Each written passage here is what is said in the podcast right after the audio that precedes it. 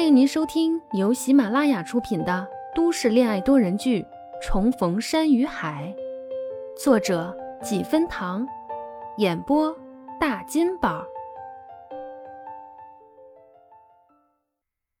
第七十六集，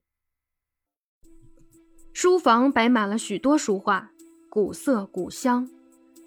徐佳年坐在棕色的木质小沙发上，手搭在一旁的扶手，入骨就是一阵舒然的凉意，让人感到浑身舒透。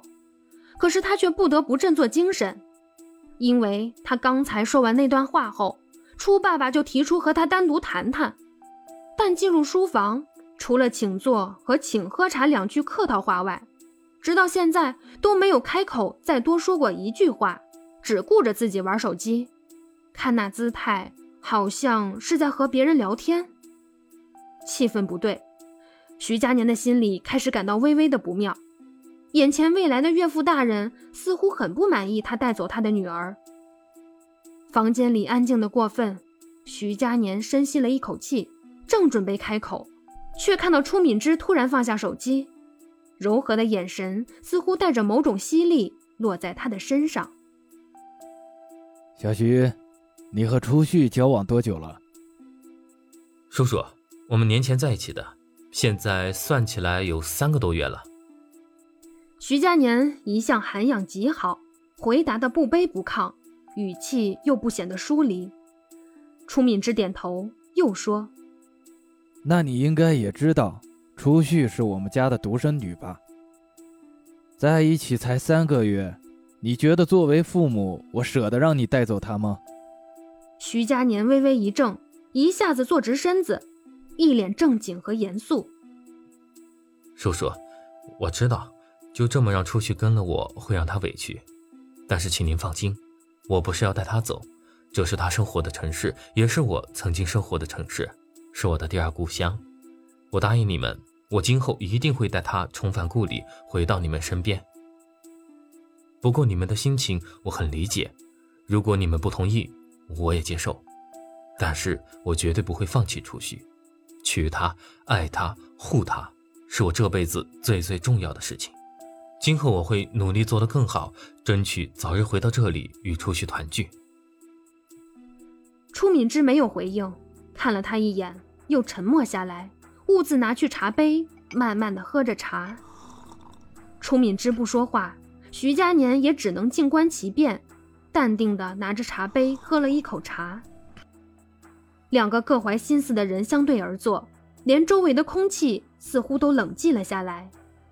徐佳年正襟危坐，气质卓然地喝着茶。初爸爸时不时抬头看他一眼，就是不再开口说话。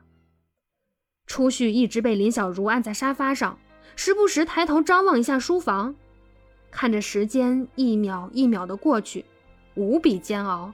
可是里面似乎一点动静都没有，这让他更加心急。初旭拉着林小如解释：“妈，你让我去看一看吧。我跟你说，我是自愿去荣城的，徐佳年他没有逼我，是我自己要去的。”林小如一眼瞪过去，自家的姑娘什么心思，她哪儿不知道？她刚还开心，初旭有了依靠的人。结果直接给整出了一出要远嫁的架势。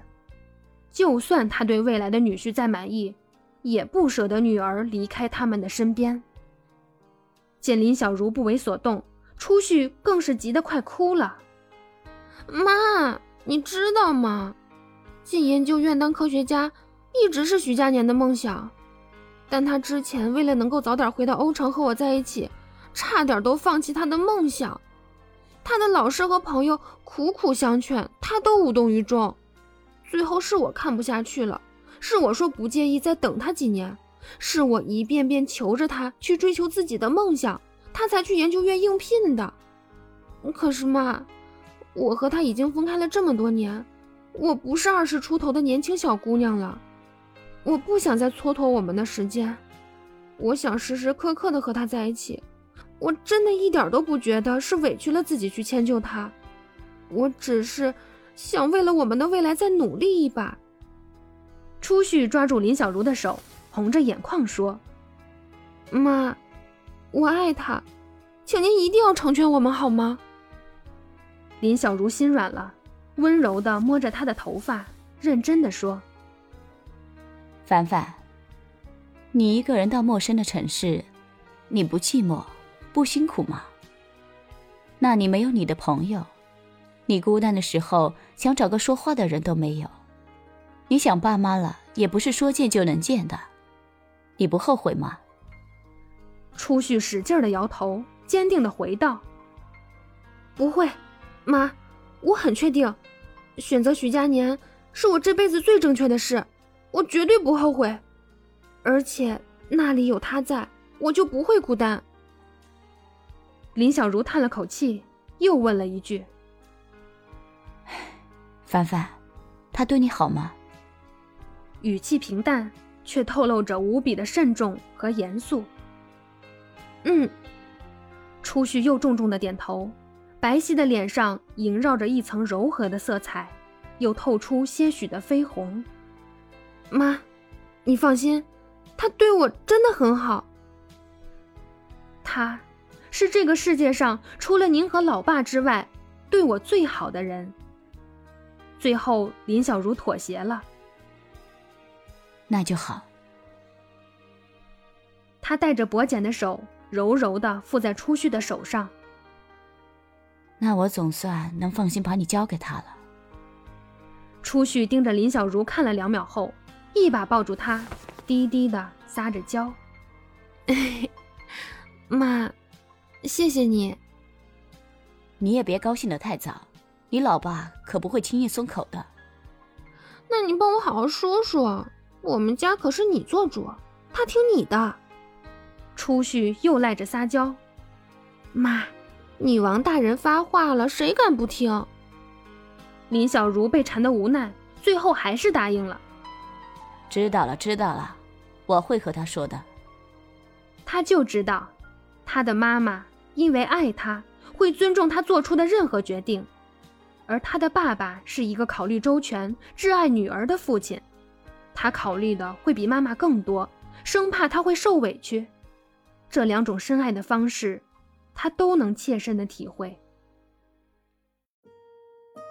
本集播讲完毕，感谢您的收听，我是林小如的扮演者，时光里的小爱人，欢迎订阅、评论，下集更加精彩。